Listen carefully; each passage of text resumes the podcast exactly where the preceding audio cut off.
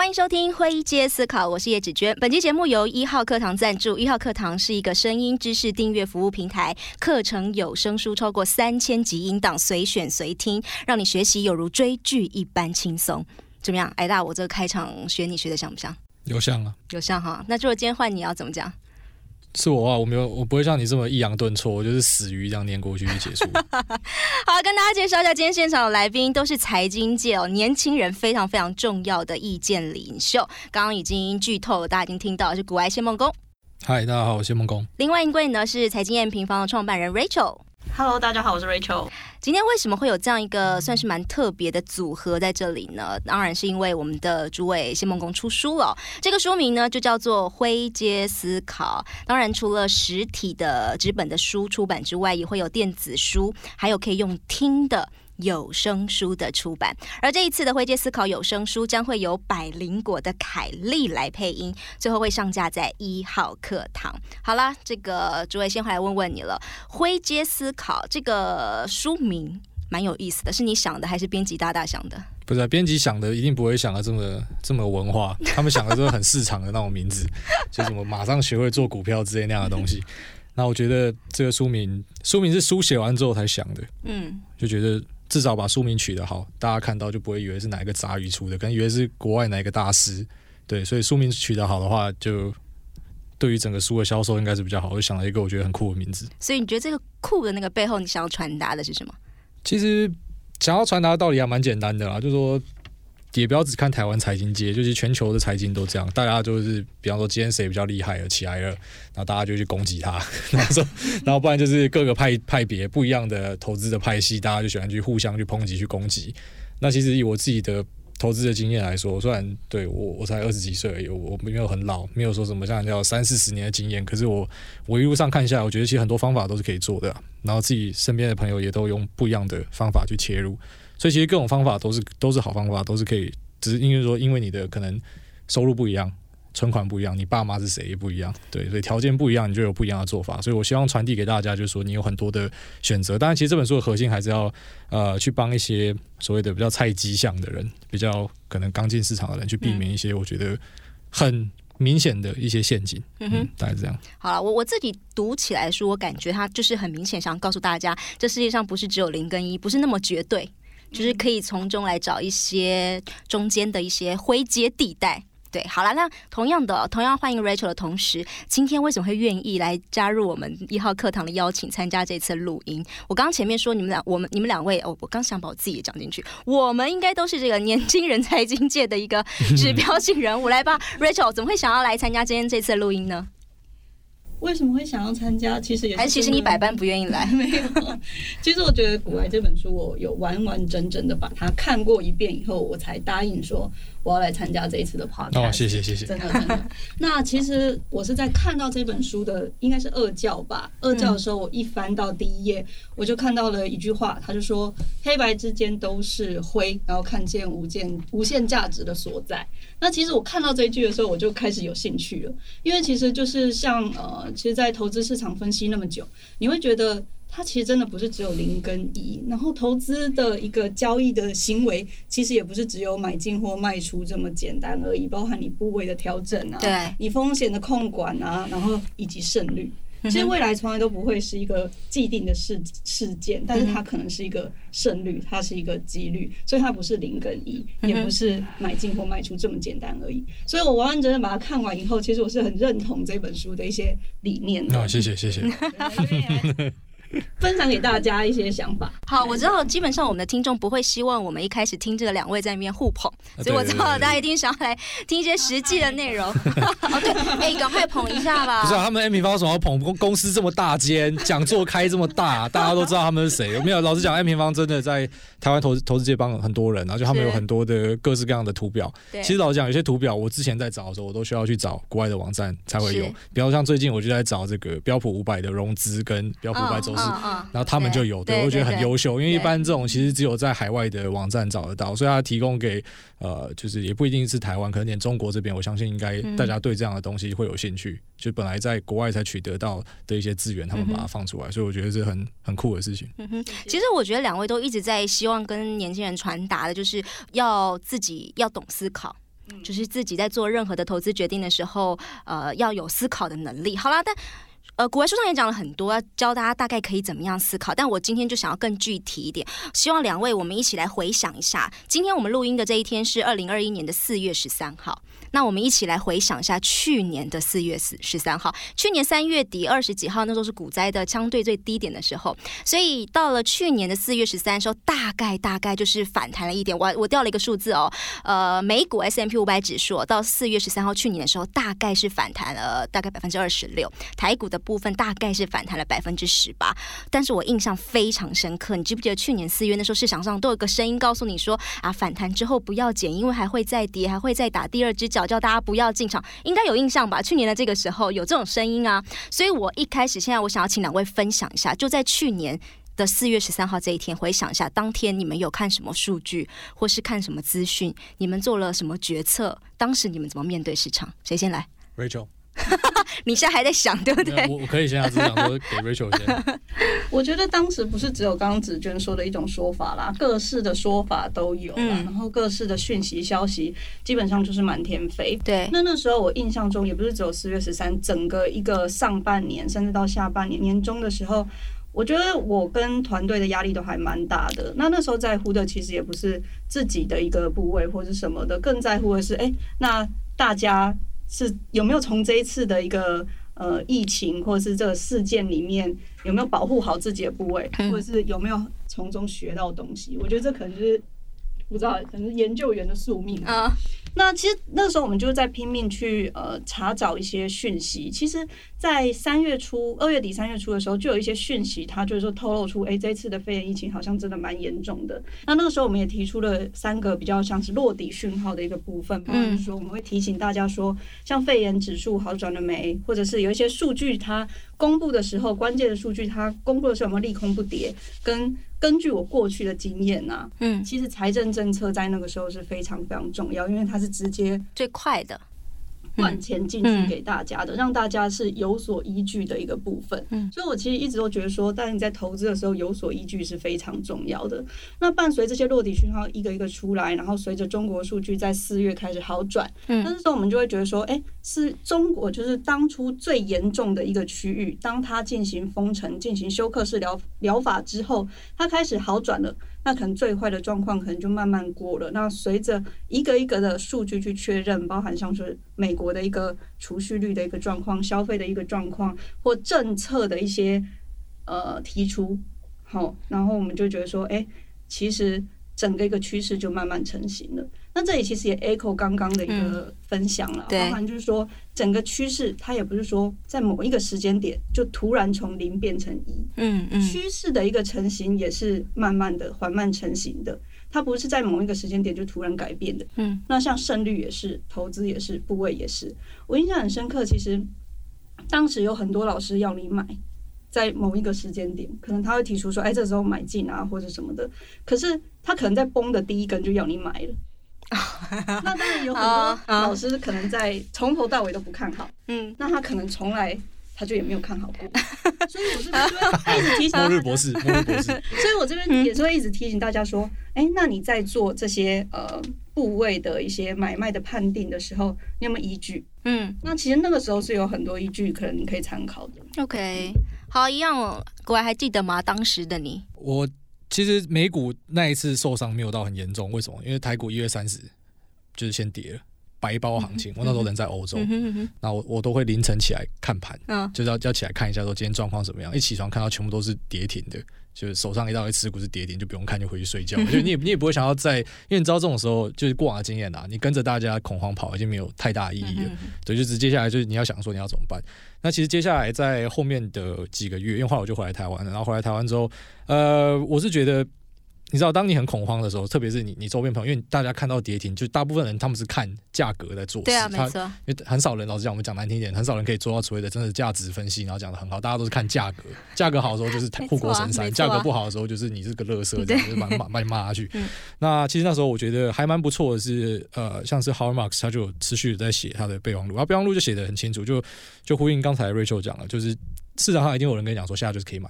你就用力买就对了。嗯虽然那可能就是第一根而已，他就叫你用力买。那也有人就跟你讲说不要买，就是台股应该要回去七千点甚至六千点，有很多人的说法这样。没错没错，甚至现在市场上都好像那时候就在讲说什么要，回去三九五五的历史低点来买。我想说，那你妈的，看你 这辈子不知道什么时候才要投资。对，那 那我觉得其实其实 How Marks 那时候的备忘录，因为我我最早在节目的前几集我就跟大家讲这个备忘录的内容，我觉得他讲的很好。他的意思讲说。就是对对于整个当时的经济状况来讲，我们知道它并不是一个因为整体的经济衰退所造成的对整体世界的衰退，它是因为我们要去停止这个疫情，所以我们人工去把经济给停止。那既然是我们人工去停止的，只要它没有办法说出现很重大的流动性风险，然后大家一起连锁倒掉的话，倒债的话，那其实它是在相对还可以控制的范围之内。所以他给大家的建议就是说，那你不然你就先买一点吧。嗯哼，你买一点，那你明天反弹你就很高兴说，哎、我买一点。那如果说明天跌，你就很庆幸说，我还有很多钱可以买，就是我不是只是就是一次的重压。嗯哼，对，那其实就就连 Howard Marks 他自己也没有抓到真正的低点，所以其实我觉得，你知道台湾很多投资人他会要追求一个很绝对的数字，我告诉你没有人知道，他如果知道他就发财了，他还跟你讲干嘛？对，因为像 Howard Marks 他他当初在我记得好像四月多的时候，他在访问里面就有提到，他要准备一个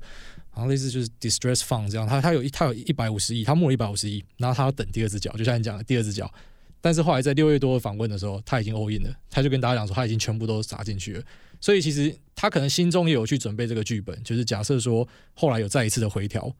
那我我要怎么做？就是我可能就有一笔钱可以打。可是如果没有遇到回调，那怎么办？因为你钱放在那，它就会产生 cash drag 嘛，嗯就是你的你的绩效会被你现金的部位太大会拖累到，所以他就把它整个丢进去。所以他也是在这个过程之中，就是可能像像 Rachel 说的，我会看各个数据，我会看联总会的态度。那其实联总会态度已经很明显的，就是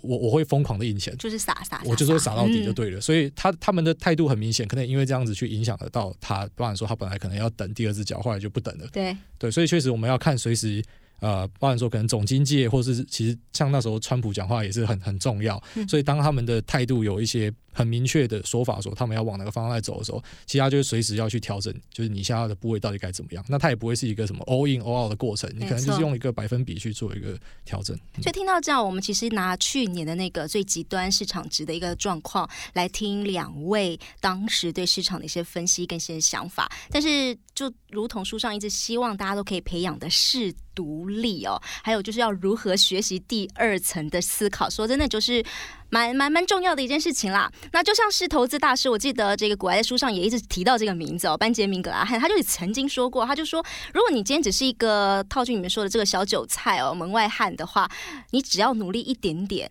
或是只要有一点能力的话，其实你就大概可以有一个不是特别突出，但是也还不错的绩效了。但如果你要从这个不是特别突出还不错绩效，要再更上一层的时候，那时候的增加的那一层，可能就要付出非常非常非常多的努力，然后还有一些智慧。好啦，那顺着两位刚刚的回答，我想要问的是，那你们总不会一开始就会这么的有判独立，这么有思考力，这么有这些观念？你你你们有做些什么是有意识性的？训练吗？啊，再换你先开始了吧。好啊，呃，没有，我觉得出这本书不是要告诉大家说我多会有多行，我多会判读，就是对认真说啊，就到嗯现在，我包含说我回去听我我最早一年前的节目，我觉得讲的跟屎一样，就很想把它全部删掉。那我相信可能两三年后，我又觉得这本书有很多需要改进的地方。其实人都这样，就是嗯你一定会慢慢觉得自己有。进步啊。对啊，就是你一定会这样。如果你没有这样，也是蛮可悲的。对啊所以呃我我觉得我要分享的东西，不是告诉大家说你该怎么样可以做到最正确的判读，不是这样。就是我觉得没有正确的答案。我觉得不需要有正确性的判读，可是我觉得光是要有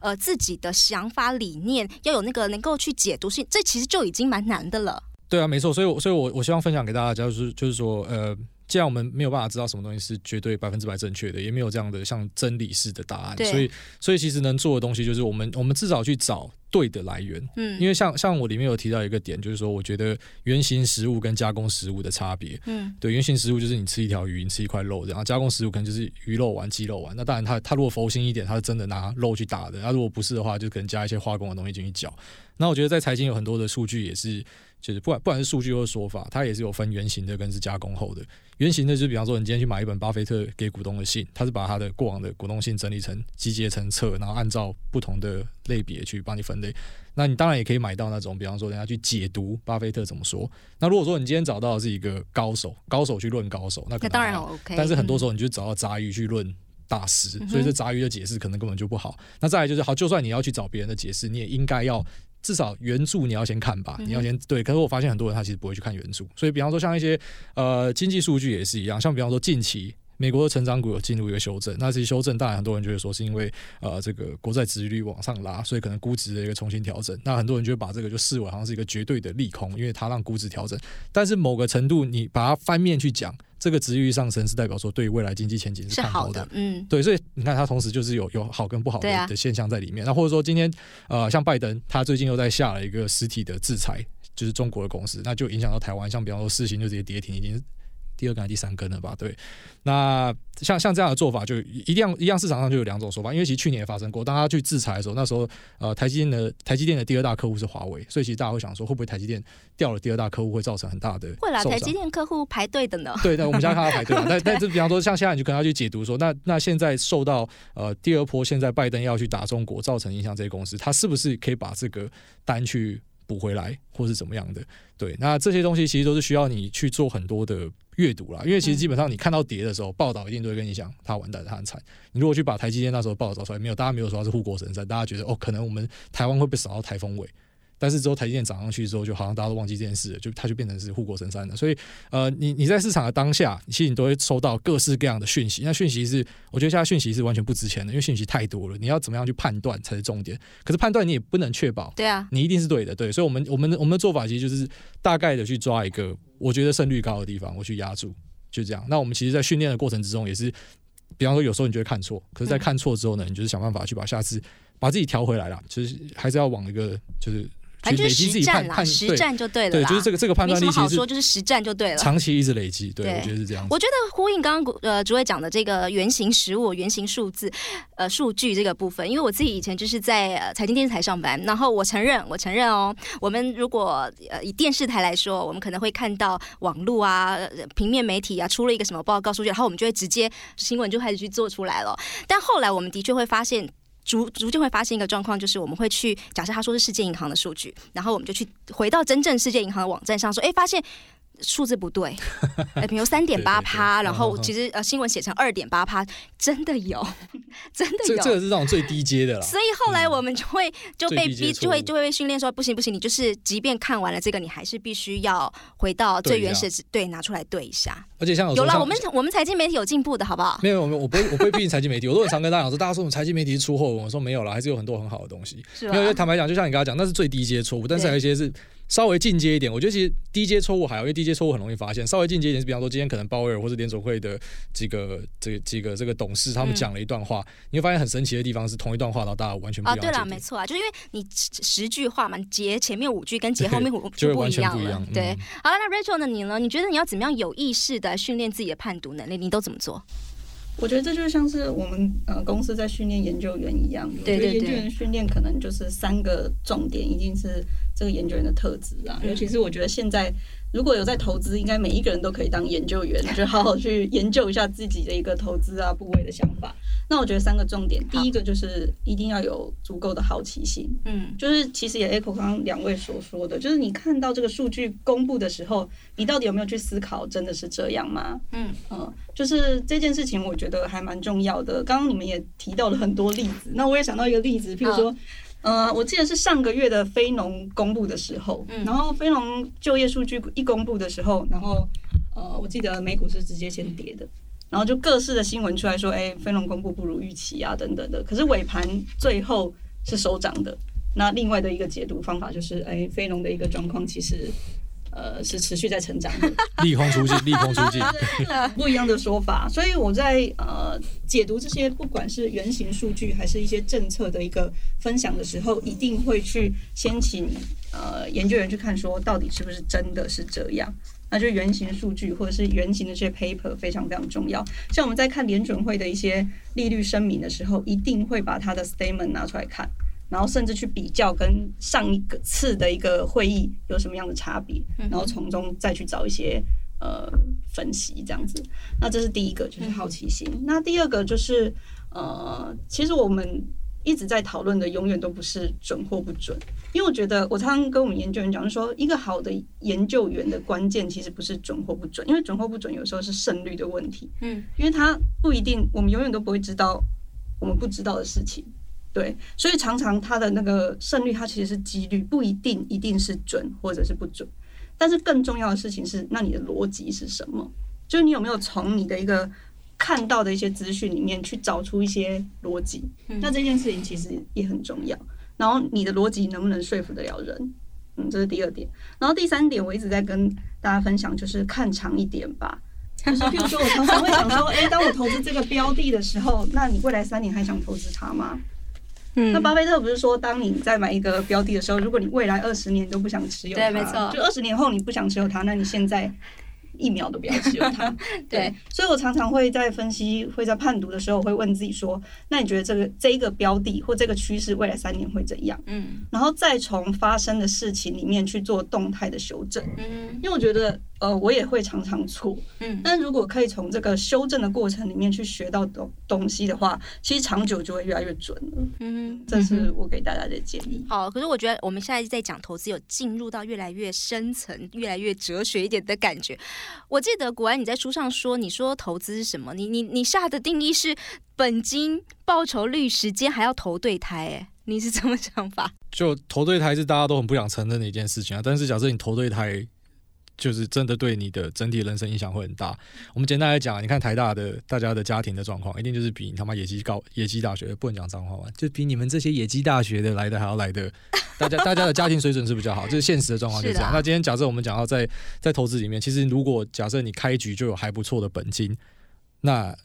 当然，你可能会因为你的观念的偏差什么，你也是可能会把这本金输掉。但是我说，假设是比方说是有一千个案例这样下去的话，钱多的跟钱少的，其实钱多的第一个它的配置就比较得意。所以其实我觉得最难是从，比方说你从十万块到一一两百万，这是最难的。你反而之后要往上就就没有那么没有那么难的，因为第一个是你可以更多元的配置。然后第二个是你的心性会更稳定，就是假设你自己知道说你有本金会一直进来，你有现金流是正的，那其实你在投资上，我觉得，很多人会容易，比方说追高杀低，他会有 FOMO，或者说今天恐慌，他会跟着跑。很多就是因为他知道这是我的血汗钱，所以所以今天我我遇到下跌二十趴我受不了。但假设你知道你会有一直有钱进来的话，其实你的心态会完全不一样。你会知道说奇怪了，我当初可以用一百块买。假设你有认真分析，不是乱听牌啊，我愿意用一百块买的东西，今天变六十块，为什么不要多买一点？就是你那观念会完全不一样。所以那个三本柱但投胎是投胎是很重要，可是你没有人没有人可以选。没错啦，对，没有人。可以选择投胎，但是另外三个就是本金、报酬率跟时间，我觉得呃，时间就是呼应到刚刚 Rachel 讲的，就很多人他做很短，非常非常的短，可是我觉得其实跟呃我们是台湾人有点关系，因为我们台湾的股票很多是做中间财的，中间财的。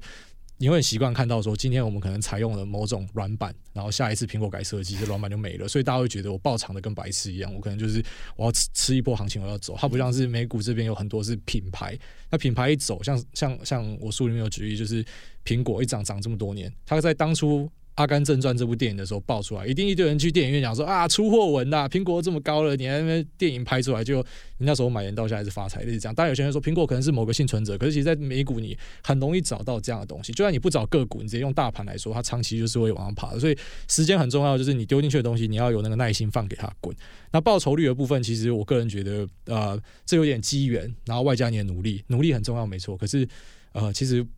如果当当你认识的，比方交易员越来越多之后，你会发现，大家会开始去承认一件事情，就很多东西并不是说这个努力就可以办到的。不是说我一家公司把它从九十五趴研究到百一百趴，我的绩效就会再翻上去。很多时候不是这样，反正你研究更多，你会。绕赛是有这样的东西的，所以所以报酬率这件事情，我我给大家的建议就是在书里面提到，就是说，假设你发现你自己的选股打不赢大盘，你就去买大盘 ETF 就好了。直接 ETF 买大盘，对，因为这是一个很相对容易的方式。对，那本金的部分，我这个可能就在我书里面教一遍鸡汤文了，因为我没有办法教你怎么样赚更多的钱。但我每个人都还是要持续的去精进自己的本业，或者说多兼一点副业，想办法把本金滚大。那其实如果这三个条件你都有达到的话，我个人觉得就是对于长期来看是还蛮乐观的。好了，开个玩笑，讲到这个投对胎，我记得以前忘记是哪一部电影吧，好像也说，如果今天我我够有钱的话，我也可以很善良。你有没有印象有这部电影？就那时候好像大概就是说什么你是这。样不小心透露你的年纪，因为我哎们都没有听过。你看我们两个傻眼，就是前几年的片好吗？就大概是说什么，嗯，什么有呃有有有一个有情人，然后他非常非常的善良，然后结果就有人说，呃，如果我跟他一样那么有钱的话，我也可以很善良。哦，对啊，其实有些电哎，影都有上流这个元素上。流站在什么韩国的那个寄生啊，寄生上，流啦，对对对对，在片里面这样真的不不是很老的吧？啊，对，这不老，这年轻，这超年轻的，对对对，我对啦我我觉得真的就是很有道理。同对胎是真的啊，嗯就是你的本金有多少。的确，的确，没错。来，Rachel，你呢？你觉得投资对你来说，投资是什么？我觉得投资很简单，就一句话，就是拥抱你觉得有价值的东西。你要变心灵鸡汤了啦！哎，其实投资的书到最后都是这样，啊就是都在讲人生跟哲学因为你是。在讲人性啊。对，因为嗯你性其实我觉得就是反映你的人性。嗯，嗯，我因为譬如说像行情等于资金加心理，其实我觉得投资交易它其实是等于你的知识加心态。那心态那一块很重很重的就是你的个性，然后你到底就是你是你的风险承受度如何啊？你是一个怎么样的人啊？你是不是很常害怕啊，或者是什么的？其实都是在讲人性。对所以为什么我觉得经经济学这么迷人，就是因为经济学就是人的行为，然后投资市场更是人的行为。对，嗯所以我我一直会觉得说，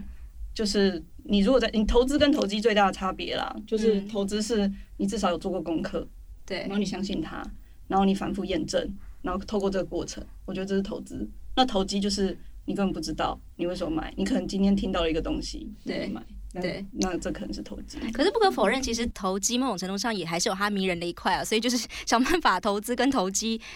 呃，凑在一起来当你的一个配置。所以接下来这一题，我想要问的就是，我们从心灵鸡汤层面，我们来进一点点实物操作层面。我蛮意外的，古玩你在你的书最后说，因为你有了小孩之后，你的财务规划上面稍微有一点点改变。你在书上是想说，你现在变成是定期买入市值型的 ETF，做成防守的部位，然后买全职股当你的主要配置嘛，然后留大概两成的资金，就是做做刚刚所谓的投机那一块啦。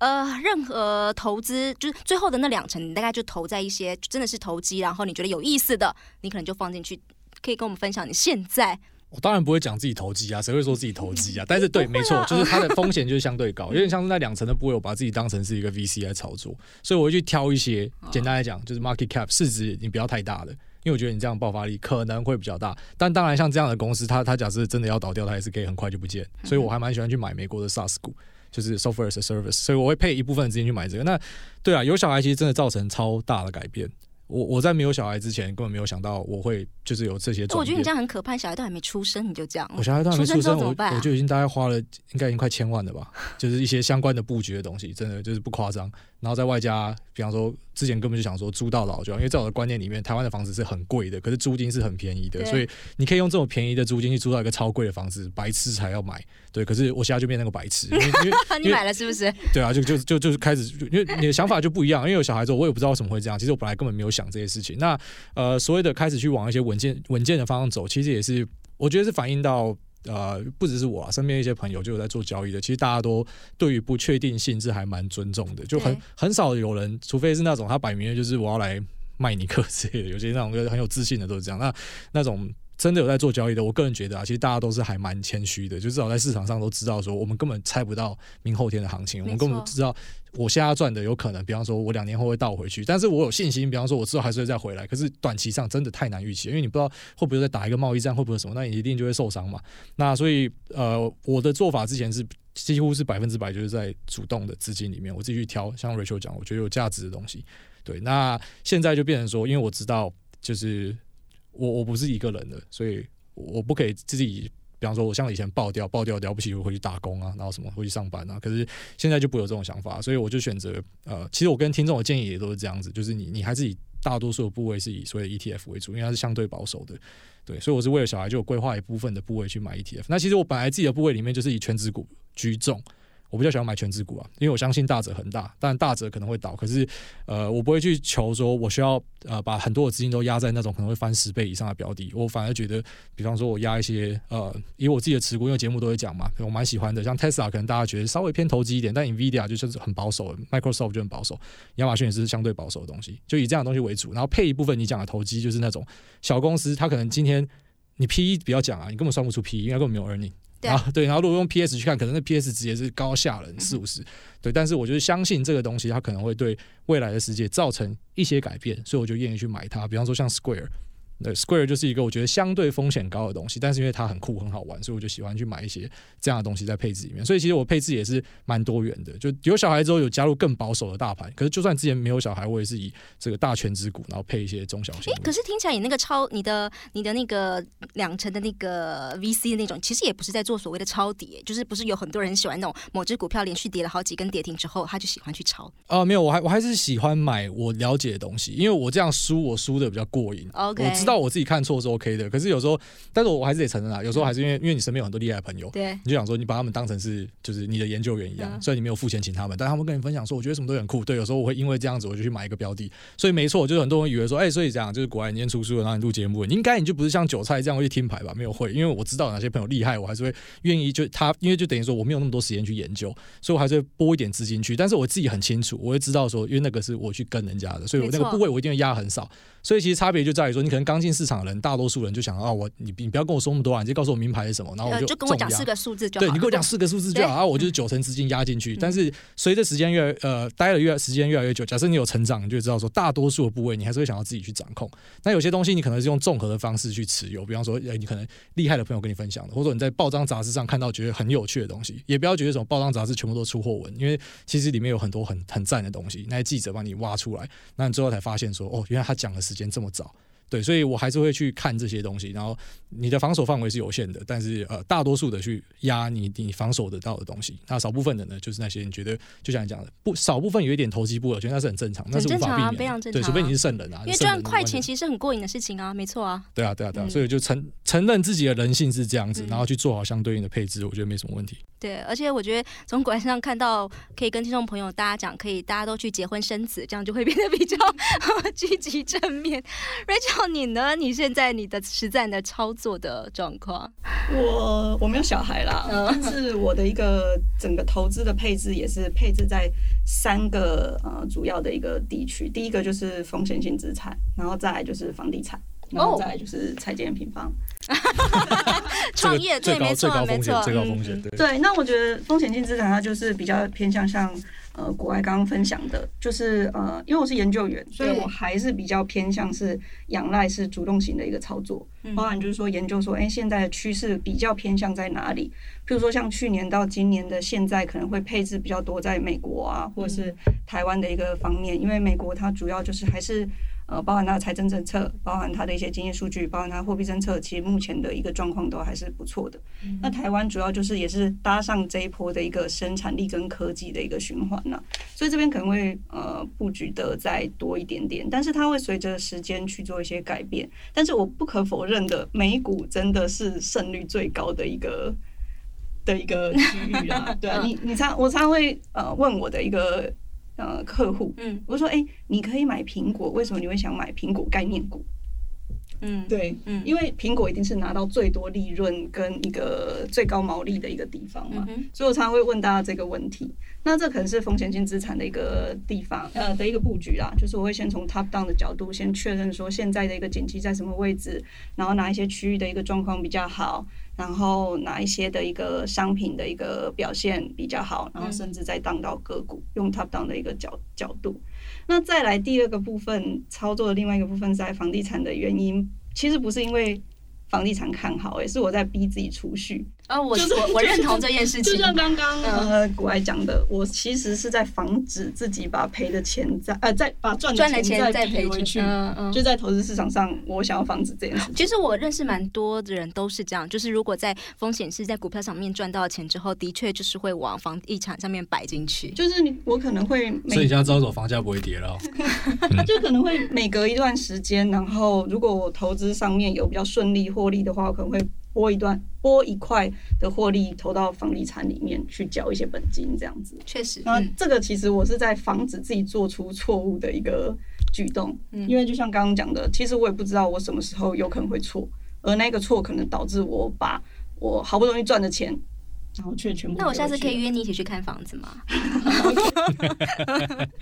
对，所以我觉得这个是一个我自己在逼自己储蓄的一个方式啊。嗯，然后第三个就是拆建平房嘛，不管我的身心或财就 或者是钱，我都是投在财建平方里面。对，对，这个三大部位很很不同。你都没有想要自己创业吗？我有再创再创。古埃是有点有点，我觉得歪打正着出来的东西。但是我自己本身就我丢旅馆，我丢狗食行销公司，然后最近要丢润滑液，就我觉得很酷的小生意，我就会 丢啊。但是其实老实讲。你知道很多人会在在生活中会叫你创业什么的，大家长辈会跟你讲说，其实股票很危险啊，没有错，因为股票是上市贵公司，好歹他们都是厉害的才可以上市贵。其实你自己去创业，我像他这样就是很伟大了，你拿自己的钱去创业去养员工，但是他真的这个这个风险是最最最大的。没错，没错。好，那其实凭良心说。你不觉得从去年这样，就说去年起来有好多的平民股神啊，或者是说有好多的散户第一次投资就成功，你也可以说他是新手运等等等等都可以都可以。反正总而言之，这样过了一个一年的大多头之后，尤其在年轻人的世界里，可能或许是因为他的开始有相对来说刚好站在一个风头上，这个在风头上这个猪都能够飞啊，所以刚好在这样的趋势上时候。顿时有些年轻人会觉得，哎，好像操作这件事情没有这么的难。或许有时候就会开始想说，我是不是也可以来当一个全职的投资人？就否年轻人来说，可能在工作上有点不是那么的如意，那么的开心的时候，在这个时候，我好像身边听到越来越多人会觉得，哎，他想要去当所谓的全职投资人。两位要不要分享一下？你觉得？我觉得没有什么好或不好啦，但是你有没有觉得你有有些什么样的想法可以跟大家分享吗？关于年轻人想要去做全职投资人这件事情，Rachel 先好了。我觉得以前可能三年前、五年前的我会说不要啊，这件事情不好啊什么的，但我觉得现在的社会就是。呃，你为你自己投资负责就好了，或你因或者是你为你的人生负责就好了。不管你是要当什么样的人，那其实现在的社会，我觉得没有什么东西是全职的啦。包含像我做财经平方，我同时也在投资啊。没错，那这些经验其实都是交叠的。那我其实呃为什么会很推荐古埃的书？是因为其实它里面有很多的一些想法是，哎，你帮我们 Q 回来，谢谢你，谢谢你，佛心啊。它里面有一句话，我觉得蛮好的啊。他是说，即使有胜率高的方法，也会因为每个人不同，而未必是真的就是好的方法。其实我觉得有的时候都是去找到适合你的方法啦，或者是适合你的人生、适合你的价值观。那投人生也不是只有赚钱或投资那么简单呐。嗯，所以我觉得重点还是你。想变成怎么样的人？那这是你的选择，你要为自己的负，你要为你的选择负责，这样就好了。OK，就跟你的呃财经平方的宗旨一样啦，就是为你的投资负责，为你的人生自己负责。好了，又进到心灵层面了。来，古埃，你觉得呢？如果今天有一个年轻人，应该你常常会碰到吧？有很多人问你说，我如果想要去当一个全职投资人，我都会叫他们不要问我，你你问我干嘛？你问自己啊。他问我说可不可以可不可以融资？其实我都会讲一个很很现实的话，就是说，你你你如果可以，你自己会知道，你真的不需要问我。也是对，如果你真的绩效很好，你自己会知道。但当然有些人会讲说，哎，可能比方说是因为去年行情很好，所以他才决定全职。但我从来不会去酸所谓的什么少年股神。我知道很多人喜欢酸少年股神，但我觉得你知道，每年都有少年股神啊，认真说，所以没什么好酸的。对，去年很多人受惠于行情，连我自己也是啊。就是我我我很少可以搞到一整年直接这样翻倍再再上去的，然后可以去看房子这样。对，没有房子是意外啦，没有小孩的话，应该是完全不会看房子。对，所以就就我自己也是受惠于行情，其实大多数人都受惠于行情，所以没有必要去讲说啊谁是少年股神，谁不是或什么的。但是就像是瑞秋讲，你对自己负责啊。那有没有说有怎么样的人，你就见他建议不要？有怎么样你觉得 OK？我觉得真的很难讲，非常难讲，因为搞不好像我家阻阻挡你，我如果挡挡掉一个台湾巴菲特怎么办？对啊，我不敢，我不敢帮你决定你的人生，但是我必须得讲，我自己有算是全职啊，严严格上来说，因为我不用去上班，我待在家里，大多时间待在家里，所以某种程度来说，我算是全职教育。但我之前很疯很疯的时候，就曾经是那种，比方说我会盯盘，然后可能做很短一个礼拜，我只能说那个生活不太像是人过，很稍微稍微跟我们分享一下那样子的一天长什么样子啊？啊，你起床，你盘前一定要先看说新闻是在讲什么，就你要知道，因为你因为如果你要做短线交易的人，你一定是要抓动能。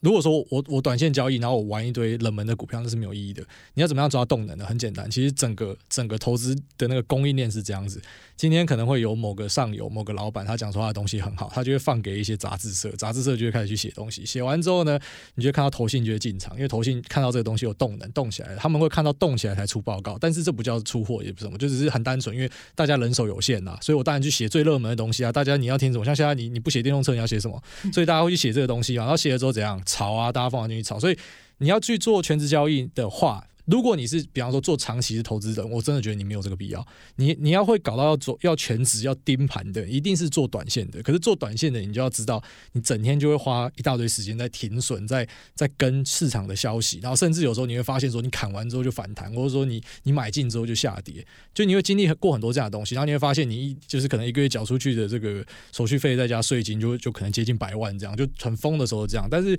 我我个人后来慢慢去看开这件事情，就是发现说，对你累个半死，然后呃，可能你达到的绩效没有那种，就是比方说，我今天看对放长一点，可我觉得这个这个过程的转变也是讲更难听一点，就是因为你开始越来越有钱了，所以我才会讲说，你你从没有钱到有钱的那过程，其实是。那个那个思想上会不一样，当然有些人会说这个就是转转换为什么富人的思维，可是我比较不喜欢这样讲。但是我觉得某种程度算是，就是你你一开始会做很多很穷忙的事情，没错。然后之后你后来就会发现说奇怪了，我把部位画好放进去给他跑就好了。对，所以你到底要不要去做全职投资？很简单，你先对账单打开来啦，你绩效好，那你可以试看看，因为试了之后你就知道你适不适合。就是我告诉你是没有意义的，因为有些人他可能做下去之后，搞不好他绩效真的很好，可是因为可能心理压力大，他也没有办法承受。对，就像刚才 Rachel 有提到一点，也是我书上有讲到这个观念，就是说，我就我就算我今天告诉你一个方法，比方说像是这个零呃零七零八年 Michael Burry 去放用 CDS 去做空房贷啊，自己房贷。就算他那时候告诉你，我相信一般人一定会被洗出去，因为他是先承受了一两年以上的亏损才捞到。对你搞不好其实跌三趴你就砍掉了，所以真的是一个方法，就算告诉你，你也不一定适用。所以我觉得大家都可以去找适合自己的方法。我我有点想要呼应刚刚过来讲这个钱多本金的这件事情。我记得我做专门帮比较有钱的人做理财那种财富管理的朋友，他们就说，他说，因为我们每次他们我们就想都会想要去问他说，哎，你帮有钱理财，那你最近都推荐他什么标的？你就会觉得哦，帮有钱理财的，那他那个标的应该很威。等等等等，就后来他，我记得他那时候还跟我讲句话，他说：“你错了，这些有钱人他的钱这么大，他根本不 care 你可以帮他做十趴二十趴报酬，他不 care 这个，他只要你可以帮他把那个钱保住，赚个两趴三趴，他的本金这么大，两趴三趴他就够了，他根本不 care 你要去帮他赚一个十趴二十趴，他根本不要，反而真的是我们这种。”可能资金稍微少一点点的人，我们才会去努力想要去追那个十趴二十趴那种感觉，这是我朋友跟我分享的地方。我觉得今天两位非常的精彩哦，应该有些火花吧？啊，没有，好，大家都觉得没有。火火花是这样子，就是我要去投他的这样 M 平方这样子，参与他们的创业，是不是？是不是？他应该不需要，我看他们过得还蛮蛮滋润的。因为我们可以私下讨论，私下讨论，私下讨论。好了，回到我们今天，今天会呃撮合这一场录音的一个主题哦。那主要是因为这一次国安你的有声书，其实跟凯莉做的一个组合。有我刚我就跟他们讲说，选一个女生的声音比较好。那你怎么没有考虑我呢？不是因为不是人不是我选，凯莉不好意思啊，就是因为我是凯莉，我就想我就跟那个就是天下天下文化这边讲说，你们找一个声音好听的。他们说，哎，你你听众应该想要听你的声音啊。我说啊，听都听腻了，找个女生吧，女生声音比较好听。所以他们就去就去找一个可能觉得还蛮适合的人吧。好，那你觉得我的声音还怎么样？当然是赞啊！假设有下一本的话，应该没有下一本，好累，写书是一个很困难的过程。好了，这个其实说真的，随着这个 podcast 呃声势大涨哦，呃，我觉得现在大家对于听。听内容，或者是说听 podcast，或是听这些线上的有声书等等等等的那个接受度也非常非常的高。你你自己怎么样看所谓的就是有声书的出版这件事情？你自己平常有在听有声书吗？呃，比较少，嗯，其实比较少。我我还呃，假设假设我今天会听哪，比方说我都是比较那种目标导向的，我要听某个访问，或者说某个。电台他在讲的某个主题，我也很少去，就是比方说某个节目，从头听到尾这样。我今天听到一个有兴趣的东西，我觉得用听的好处就是我可以做其他事情。对啊，对，所以我最近很喜欢化妆的时候听啊，对对，然后不然就是我可以两倍速之类的。所以我我个人是认为听听的这一块，呃，它它是它还是没有办法跟视觉竞争啊，就视觉还是人类获取资讯，就视觉是最直觉，而且可能大家喜欢，所以。因为像以前是电视跟广播，那现在可能就是这个 YouTube 跟 Podcast 是这样。Podcast 它的市市占一定还是会相对小，但是它会开始去填补一些你注意力没有办法那么集中的地方。包括说像你开车晒衣服，你不可能看着 YouTube 这样子，所以呃，这个市场还很大。那呃出。呃，比方说像是有声书这样的东西，我觉得对于出版社来讲也是一个出路啦。因为因为现在在做纸本书越来越困难，对吧？以前可能畅销书是个几万本，现在你可能有个两千本，大半拍手了，对吧？所以有有更好的管道让大家，比方说那些已经不习惯上书店的，大家可能知道说我用听的很方便，所以这应该是一件好事情。好，这个再次的提醒大家哦，这个古埃的新书当中呢，除了有实体的书之外，其实也有有声书的出版，大家也可以呃考虑看看这样子一个新的用听的方式来接收新的一些资讯。那 Rachel，我们财经平方，我们现在结尾嘛，这么工商服务时间一下哦，来 来，我们财经平方是不是也有一个大型的论坛，最近要推出了，跟大家稍微介绍一下吧。好，对，财经平方在五月二十二号的时候会举办一个一整天的全球总经影响力论坛。那这个论坛我们其实会分为三个主要的部分，包含就是说，呃，全球总经的议题，然后新兴产业的趋势，跟美股和 ETF 的一个投资策略。所以其实是从从上到下的一路从总经分析到，那未来十年有哪一些产业可能是在对的一个方向，然后再分析到呃美股跟 ETF 的一个投资到底是要怎么样，大家要怎么样去做部位管理，或者是要呃 follow 哪一些讯息等等，要做哪些功课。那这个论坛其实是第一届我们会举办这么大的一个大型论坛，嗯，然后我们也会邀请到像总经这边，我们邀请到像 Isaac、王博达等等的这些呃在。台湾的财经界上也真的是非常具有影响力的一些专家来跟我们一起共享盛举。对，在这边邀请古埃，如果有兴趣的话，可以一起来参加我们的这个论坛。我我可以去坐在下面听的。五月二十二号，把时间记起来哦。OK OK。其实刚刚 Rachel 还还没讲介绍完啊。其实除了刚刚讲到的王博达跟艾谢克之外，还有像是科技导读啦，还有像是 Mula 啦，还有 JC 财经 Jenny 啊，市场先生等等。其实真的是。呼应啊，其实就像我一开始讲，都是在年轻人财经界当中非常非常有影响力的人物。对，因为就是觉得说，哎，呃，做财经平方其实到现在也是迈入第五年的一个